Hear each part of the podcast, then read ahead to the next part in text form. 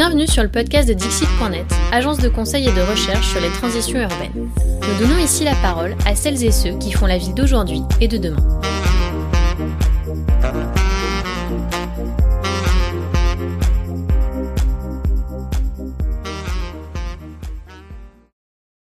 Bienvenue sur le podcast de Dixit.net, l'agence de conseil et d'innovation urbaine. Nous donnons ici la parole à celles et ceux qui font la ville de demain.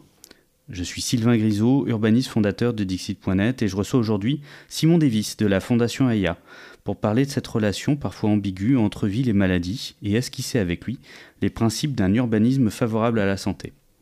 N'hésitez pas à vous abonner à ce podcast et à retrouver toutes nos publications sur Dixit.net.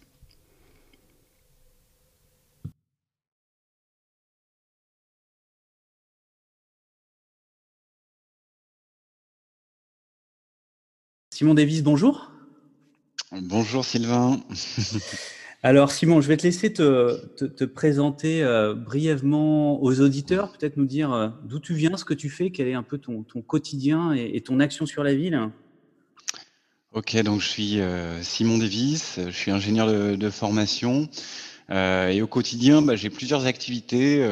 déjà, je travaille dans le groupe architecte ingénieur associé, Live Designers dans lequel euh, bah, je dirige une activité de conseiller en développement durable.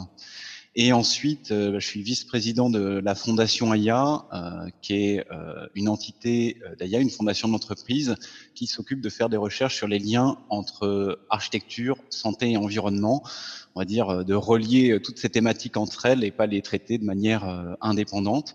Et à côté de ça, bah, j'ai aussi une petite activité d'enseignement. Euh, j'enseigne à l'école spéciale d'architecture un module qui s'appelle euh, un peu pompeusement euh, du métabolisme humain au métabolisme urbain, où on traite voilà cette vision assez systémique de la ville en la corrélant à ce qui se produit aussi à l'échelle du métabolisme individuel de chaque personne. Et donc, bah, tout ça se, tient. alors, évidemment, avec des petites journées, je suppose. Euh, on, a, alors, nous, c'est ce qui nous intéressait, c'était d'avoir euh, d'avoir ce dialogue avec à la fois un, praticien et, puis, euh, et puis aussi, au travers de la fondation, ce travail de prise de recul est évidemment important. Alors, quand on parle de, de santé, et ce sera le sujet le sujet aujourd'hui. On, sort ou on est encore dans une période très particulière avec, un, hmm. avec ce, temps, euh, ce temps très spécifique sur la façon dont on a vécu la ville avec le, hmm. confinement. Euh, toi, tu as, à titre personnel ou, et en tout cas professionnel, comment est-ce que tu as, as, pu passer cette hmm. période de confinement? Alors oui, sur le plan un peu personnel, euh, c'est vrai que moi je m'estime comme étant euh, assez, avoir été assez privilégié hein, pendant cette période de, confinement, hein, ne serait-ce que parce que j'ai une vue sur un espace vert depuis euh, ma fenêtre, hein, ce qui m'a permis d'assister au fabuleux spectacle de, bourgeonnement de, de, la nature. je pense bien sûr à tous ceux qui ont été dans des environnements plus réduits et qui n'avaient pas la chance comme moi, dans un rayon d'un kilomètre, d'avoir de quoi s'alimenter, euh, de quoi se promener aussi un peu quand, quand le cœur nous en disait. Euh, professionnellement, euh, ça a été une période curieusement euh, dense en fait, euh, peut-être plus dense que ce que j'en attendais. Euh, pour moi, au démarrage du confinement, je le voyais un peu comme une promesse d'introspection, en tout cas de mmh. prendre le temps de. Et force est de constater, après deux mois qui sont passés très rapidement, que cette promesse, elle est un petit peu déçue, quoi, quelque part.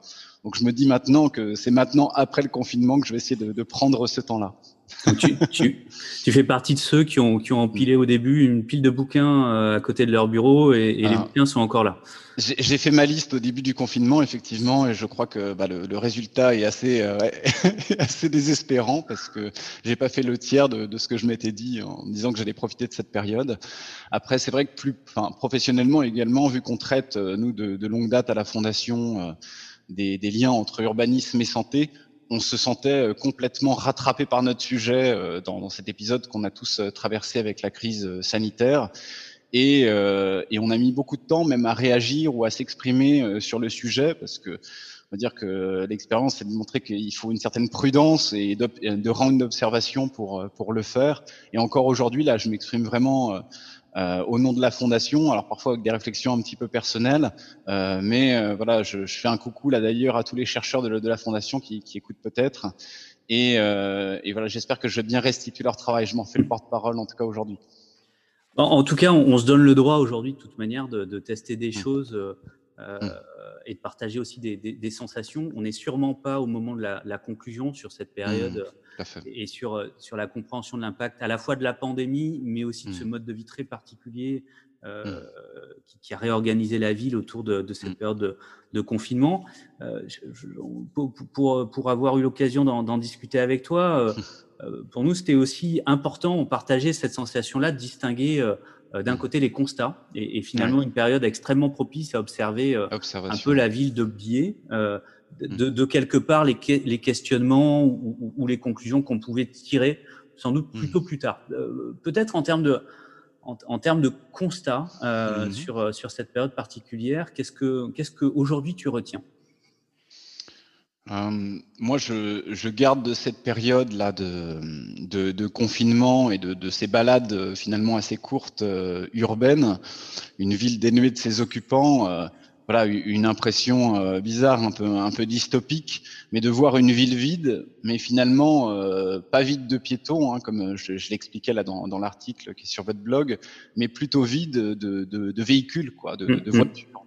Par ce jeu de négatif, là où on voyait que l'asphalte, que cette place allouée euh, usuellement aux véhicules, on, se rendait, on se rend vraiment compte des disproportions, en tout cas des, de, des surfaces importantes qui sont occupées par les véhicules et, euh, et, et, la question du silence aussi, euh, la question des bruits de la ville quand il n'y a pas la voiture est aussi assez, euh, assez passionnante. Finalement, une, une, voiture qui passait pendant le confinement, ça devenait un événement, alors que d'habitude on est noyé dans ce, dans ce flot continu euh, de sons. Et donc, euh, bien sûr, euh, c'était c'était assez étonnant. Euh, après, c'est vrai qu'on a beaucoup parlé des différentes créatures qui se sont baladées dans nos villes pendant le confinement. On a parlé, je sais plus, des, des sangliers à Melun. On a parlé des kangourous à Brisbane. On a parlé de, de, toutes ces choses-là. Moi, il y a d'autres étranges créatures que j'ai vues dans la rue pendant le pendant le confinement, en tout cas. ce sont les enfants. En fait, mmh. on a vu beaucoup d'enfants comme ça qui jouaient dans la rue. Et euh, ça avait quelque chose de curieux. On n'est pas habitué à les voir ainsi jouer euh, devant chez eux euh, sur une rue qui est complètement vidée de voitures. Et ça, c'était plutôt, on va dire, une vision assez positive, quoi. Et, et voilà, un quartier aujourd'hui où l'enfant peut trouver sa place sur sur la voirie, c'est intéressant. Après, bon là, on va pas se bercer d'optimisme non plus. Hein. Le, les constats qu'on peut en faire, elles sont assez fidèles à notre à l'un de, nos cœurs de réflexion à la Fondation, qui sont les inégalités de santé. Euh, le confinement, en premier lieu, c'est euh, une inégalité de santé euh, très très importante, hein, vu qu'on n'a pas tous d'espace extérieur privatif, ni de, de, services de proximité comme on, on, le, on, le, disait juste avant. Et ça, ça, ça, se traduit euh, même de manière chiffrée maintenant dans, dans les études qui, qui, sortent sur les chiffres de surmortalité. les inégalités de santé, bon, on n'a pas attendu la Fondation AIA pour, pour les étudier sur les territoires mais on voit que voilà des territoires particulièrement défavorisés, comme notamment euh, Saint-Denis à, Paris, qui cumulent euh, exposition aux pollutions, euh, taux de diabète important dans la population, absence parfois de services de, de proximité ou d'accès à une alimentation saine, taux de surpoids important.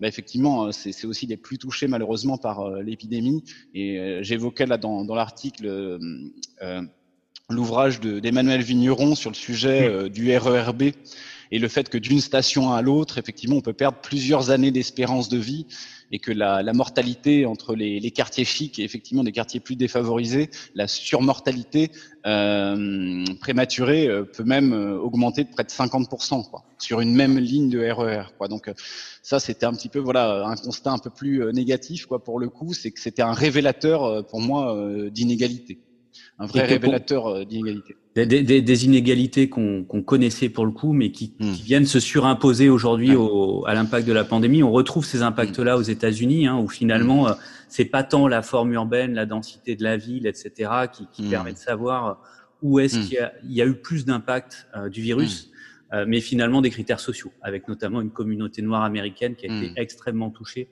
par le virus aussi lié, manifestement, hmm. c'est aussi présent dans le 93, au fait que hmm. euh, ben, sur, les travailleurs qui sont restés actifs et qui donc ont hmm. été exposés, euh, c'est une partie importante de ces populations. Très clairement, une ouais. Donc ça, ça, ça c'est clairement un, un élément à, à, collecter en termes de, en termes de constat. Il y avait d'autres éléments un peu saillants que tu voulais. Euh, euh, on a parlé tout à l'heure de, de, la place euh, du, du, piéton, et là même dans le confinement et, et le post-confinement, on en a fait euh, l'expérience et de manière assez intéressante, où on a vu comme ça une partie des, des surfaces commerciales qui se sont quelque part externalisées directement sur, sur les trottoirs, et on a pu ainsi faire le constat quelque part de la euh, de l'étroitesse de, de, de, ces trottoirs hein, pour faire la queue comme on peut le faire euh, comme ça, où on est à cheval entre la place de parking et, euh, et, et, et le trottoir. Et au-delà de ça, bah, je trouve que cette euh, appropriation de, de l'espace public là devant les commerces est tout à fait intéressante. C'est de nombreuses expériences urbaines, notamment à San Francisco avec les, les parclettes, le font de, de longue date. Euh, là, dans, avec le déconfinement, avec cette vague d'enthousiasme, on a vu finalement que c'est des choses assez facile à réaliser quoi. Et euh, on nous oppose souvent euh, bah, le long-termisme de, de l'urbanisme et l'inertie euh, que qu'on peut pour créer une piste cyclable ou euh, effectivement euh, créer des lieux d'appropriation de la population. Là, on montre que cet urbanisme tactique, bah, il a vraiment euh, aussi sa place et qui peut être mis en place relativement rapidement. Puis quand, quand c'est un échec, on le voit tout de suite et on peut changer. donc pour moi, les, voilà, les deux ne s'opposent pas, en tout cas. Oui, donc, donc, donc à la fois, pour le coup, ce, que, ce que tu disais tout à l'heure, une, une démonstration. Un peu par le négatif, pas par l'absurde pour le coup, mais démonstration mmh. négative de l'absurdité de la répartition de l'espace, mmh. l'espace public, avec euh, avec cette voiture qui finalement vient presque à manquer dans la rue, qui paraît complètement vide euh, avec l'arrêt de la circulation, mais aussi quand même le fait qu'on arrive euh, à agir différemment au travers de ça, et finalement on arrive à, à, à transformer très vite, beaucoup plus vite qu'on ne pouvait le croire euh, tant, tant, techniquement qu'en termes de mise en mm. dialogue, etc. Parce qu'on est motivé, parce qu'il y a un motif pour le faire, mm, mm, il y a une nécessité, et finalement, on, arrive à bouger. Alors ça, ça vient, euh, ça vient questionner nos façons de faire la ville. Hein, C'est peut-être un, premier item qu'on qu'on va pouvoir garder, ou en tout cas essayer de se souvenir demain euh, en sortie de crise. C'est le fait que finalement, euh, ben, la ville n'est pas immuable et qu'on met pas nécessairement dix ans à changer un bout de trottoir et que ça peut, ça peut aussi aller vite quand on s'en donne les moyens et qu'on est mobilisé. Euh, sur, sur, nos façons de, de, faire la ville, à la fois cet impact du virus sur la question de la mm. santé, mais aussi du confinement. Euh, toi, déjà, tu as mm. quelques conclusions qui te paraissent claires ou quelques pistes de, mm. de réflexion ou de questionnement, peut-être plutôt? Alors oui, euh, c'est pas du tout encore des, des solutions, hein. c'est plutôt effectivement des, des, pistes de questionnement. Euh, je pense, bon, on, on, en a parlé hein, sur ce déséquilibre euh, sur l'espace public, mais il y a aussi une forme de, déséquilibre dans l'espace euh, privatif et, intérieur. Et, euh, et, quelque part, on, on ose espérer que ce confinement, il va interroger profondément les notions de dignité dans le cadre bâti. Actuellement, la Fondation travaille avec Emmaüs Habitat et la Fondation Abbé Pierre sur ces sujets. On voit qu'ils sont très liés à l'émergence euh, aussi de, maladies chroniques et euh, des inégalités de santé qui sont, qui sont fortes. Euh, donc sur cette idée de dignité, mais également sur cette idée de qualité d'usage ou de valeur qu'on saura associer à, certaines choses et qui aujourd'hui ne trouvent pas leur place finalement dans l'échelle de valeur du monde de la construction ou du monde de, de, de l'immobilier se dire que euh, voilà le, le, le, le, contact par exemple avec le végétal, il va prendre une valeur accrue euh, de cette expérience euh, quelque part d'isolement dans, dans, son propre logement. En tout cas, c'est ce que l'on peut euh, espérer. De, de, manière plus générale, on a, on, a, vu qu'on s'était tous sentis vulnérables finalement pendant, pendant cette période, et peut-être que notre rapport dans le projet la vulnérabilité va être euh, aussi, enfin, ce que je souhaite, euh, différent. C'est-à-dire qu'au lieu de faire un peu tabula rasa de, de, cette vulnérabilité existante, par exemple sur un territoire, euh, plutôt euh, ouvrir les yeux sur cette vulnérabilité euh, pour peut-être même en faire une force ou une chance pour le projet. Et je pense notamment à, à, pas mal de programmations innovantes, d'hybridation au niveau des rez-de-chaussée, où ouvrir euh, ouvrir les yeux sur les populations vulnérables d'un territoire et ne pas faire euh, voilà tabula rasa de cette, cette population là euh, ça peut être aussi euh, un axe tout à fait intéressant mais qu'il faut qu'il soit en, en, en amont euh, bien sûr du projet la question de la santé elle est présente hein, dans, dans, les, dans, les, politiques publiques dans, dans, les façons de faire l'aménagement dans, dans, les modes de faire depuis très très longtemps hein. quelque part nous il y a aussi beaucoup de bon sens hein, dans ce qui est énoncé ici euh, toutefois, euh, il y a quand même encore un déséquilibre entre euh, le poids de, de, de, certains déterminants de santé. On a parlé euh, de, de la socio-économie, mais également des modes de vie mmh et, et, la valeur voilà, qu'on peut leur donner aujourd'hui dans, dans, un programme, quoi, et qui peut parfois être un peu secondaire. Alors là, tu es à l'échelle du, projet urbain. Peut-être si on, on dézoome à la fois au niveau historique et un peu plus, un peu plus global, on, mm. on, sait hein, qu'on a un lien, euh, mm. euh, un lien fondamental entre, entre l'urbanisme et, et, les questions de santé, hein, mm. notamment les questions d'hygiénisme. Euh, est-ce que, est-ce que tu, tu, tu pourrais nous, nous, rappeler un petit peu le, un peu le tracé de ce lien qu'on a peut-être oublié. C'est-à-dire, euh, hmm. on, a presque eu euh, un certain nombre de réactions qui nous disaient, ben, il faut absolument que l'urbanisme euh, se préoccupe de santé. Hmm. alors, à la limite, c'est peut-être son hmm. cœur, ou en tout cas, ça l'était, mais on a oublié un peu ce, lien fondamental entre les deux. Alors bon, je ne vais pas me lancer effectivement dans une histoire complète sur urbanisme et santé parce qu'on se rend compte depuis que les villes existent, finalement, les enjeux de santé sont, au cœur euh, bah, du processus de fabrication de la ville et de manière euh, assez générale, euh, on note des, relations et des interactions fortes entre les courants de l'urbanisme d'un côté et les grands enjeux sanitaires d'une époque. On peut quand même en donner quelques exemples. Peut-être qu'on peut dire avant de les, de les présenter ces exemples, c'est que c'est pas une histoire euh, linéaire. Hmm. euh, c'est en fait quelque part, c'est vraiment un jeu d'interrelation. Euh, c'est pas à un moment j'ai une pathologie qui émerge, donc du coup je trouve une solution sur, euh, urbaine adaptée, une forme de remède urbain. C'est pas du tout comme ça. Euh, en fait, ça s'influence mutuellement et ça a été parfois, comme j'écrivais dans l'article, le fruit d'erreurs assez heureuses a posteriori. Alors on peut donner des exemples de, ces, euh, euh, ces dispositions assez heureuses a posteriori. Euh, il y a notamment bah, toute la question de, de l'osmanisme à Paris, qui a été fortement influencée par les théories hygiénistes. Et donc, il faut se resituer à l'époque, hein, première partie du, du 19e siècle, dans laquelle il y avait très régulièrement des épidémies de, de choléra avec des taux de mortalité très importants. Hein. Euh, bien supérieur d'ailleurs euh, à celui du, du, du coronavirus. Et euh, on, on voit cette relation entre la théorie des hygiénistes qui disait que la maladie se transmettait par les miasmes, c'est-à-dire des espèces de nuages comme ça de vapeur d'eau qui transmettent les germes, qui sont très similaires d'ailleurs à celles qu'on a pu décrire pour le coronavirus, et l'émergence d'un urbanisme finalement assez aéré on donne beaucoup plus de place au, vent pour s'engouffrer, où le soleil a aussi euh, beaucoup plus euh, l'occasion de venir euh, percoler les, bâtiments. Donc ça, c'est ce qui a influencé assez directement l'osmanisme. L'osmanisme a été finalement une réponse assez heureuse aux épidémies de choléra, mais pas pour sa morphologie urbaine, plutôt par le fait qu'il s'est accompagné de grands travaux d'assainissement d'eau et euh, également de mise en place du, tout à l'égout. Et là, on doit plutôt euh, tirer notre chapeau à des ingénieurs comme Albrand euh, à l'époque, qui ont vraiment pensé le problème de l'approvisionnement en eau et de son assainissement à l'échelle de toute la ville de Paris. Et en exploitant plutôt le souterrain. Et c'était quelque chose d'assez révolutionnaire à l'époque de mener une réflexion aussi systémique hein, sur le fonctionnement de, la ville. Et bah, ce fonctionnement-là, il a après été imité par les autres métropoles.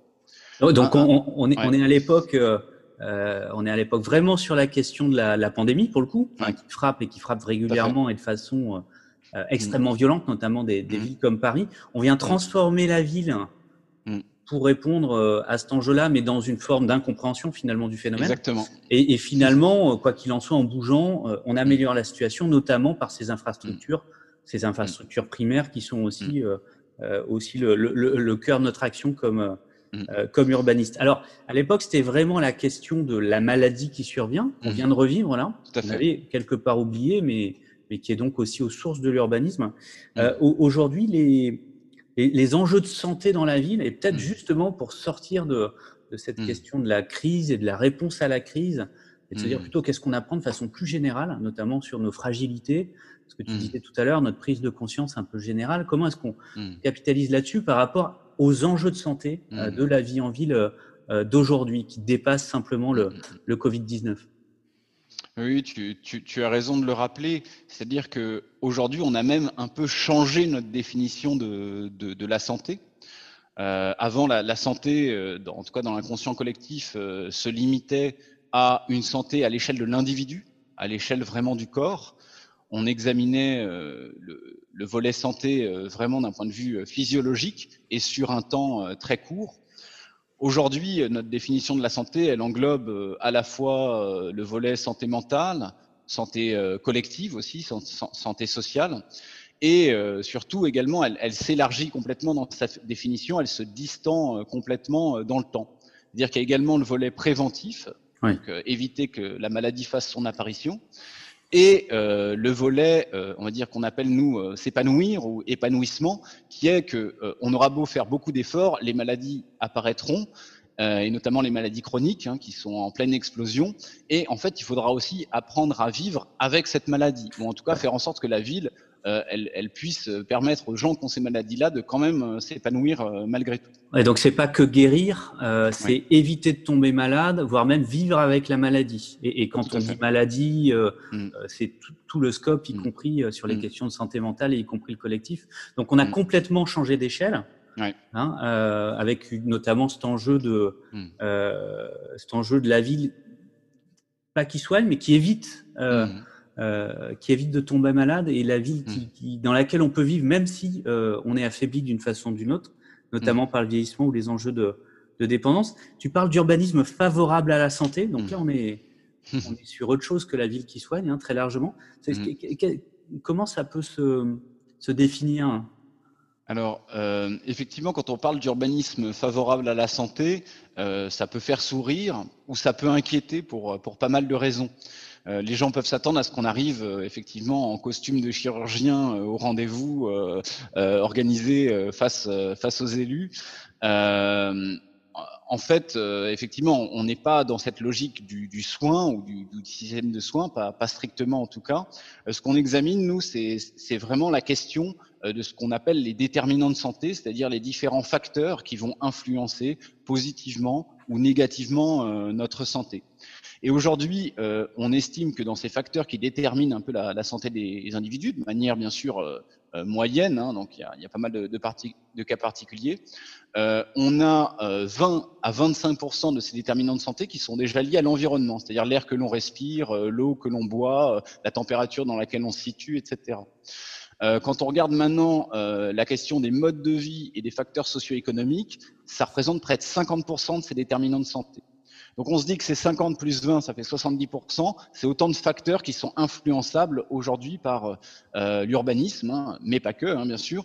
Euh, mais on, on, on, prend conscience de cette responsabilité forte, déterminante, euh, que l'on a à regarder euh, ces questions déterminantes de santé et surtout à positiver aussi cette question de, de la santé euh, en incitant, on va dire, à, à, la fois des modes de vie sains, euh, et, d'être pas juste, on va dire, dans le fait d'éliminer un certain nombre de facteurs de crise que l'on peut rencontrer euh, euh, dans les villes.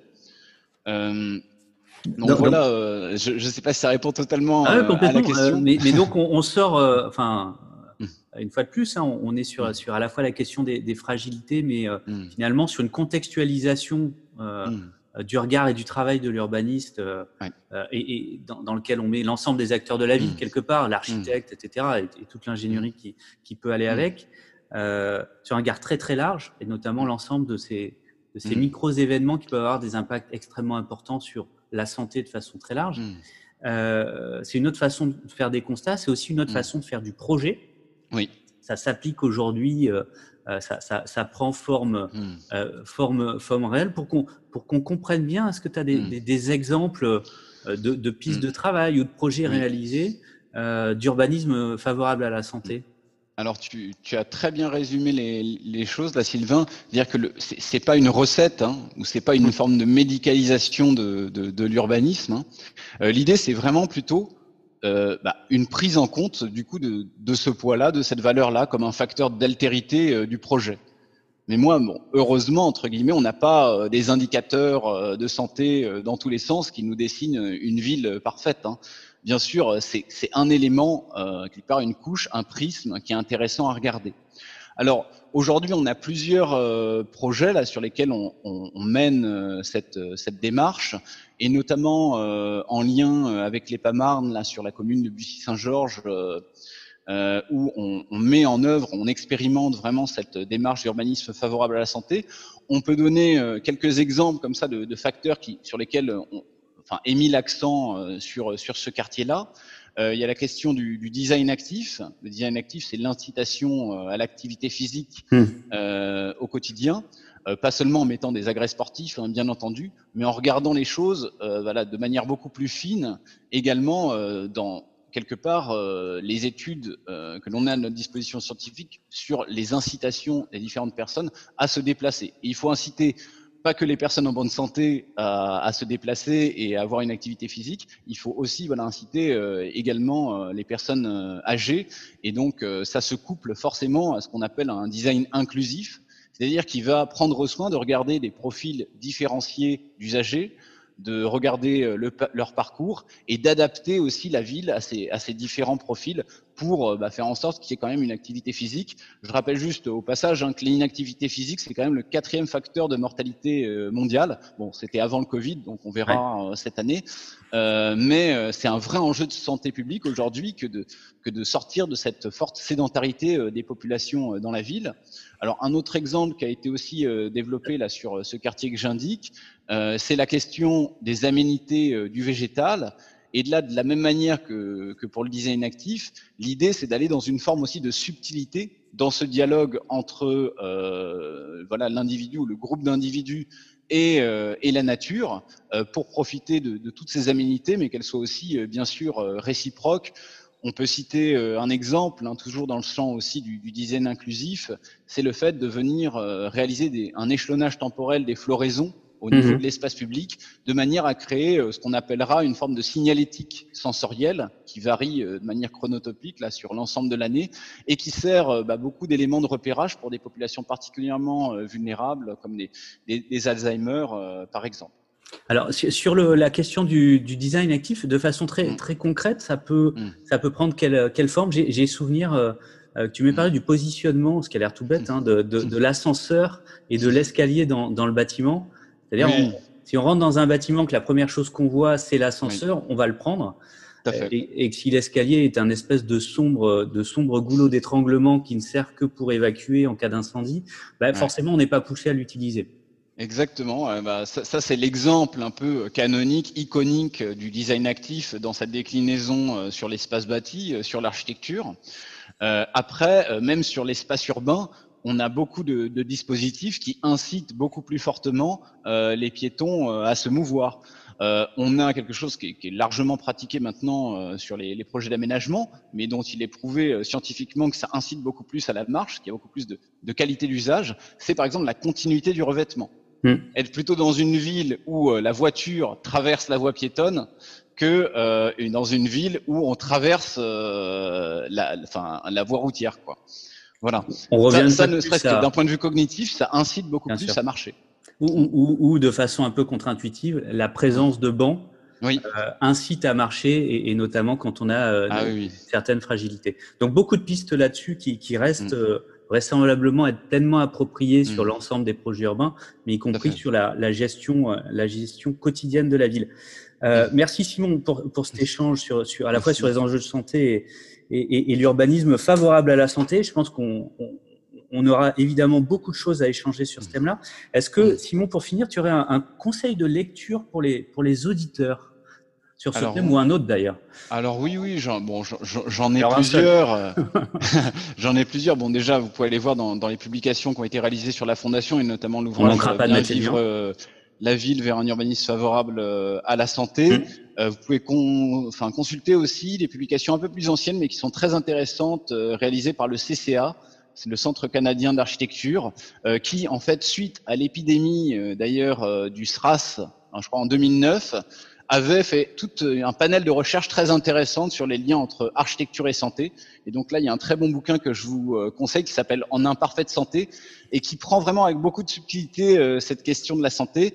Et plus récemment, et après je m'arrête promis, euh, c'est euh, enfin, de manière plus opérationnelle, on a le guide Isadora qui est, qui est sorti et qui est euh, voilà un ouvrage plutôt méthodologique sur comment euh, décliner de manière plus opérationnelle l'urbanisme favorable à la, à la, santé sur les projets, euh, qui a été rédigé en partie par le HESP, si je me trompe pas, et qui est voilà une, une, vraie mine d'informations pour aller justement dans cette subtilité dont on parlait tout à l'heure. Parfait. Bah, écoute, merci beaucoup Simon pour, pour cet échange. Merci pour votre écoute et rendez-vous sur dixit.net pour vous abonner à ce podcast et retrouver toutes nos publications.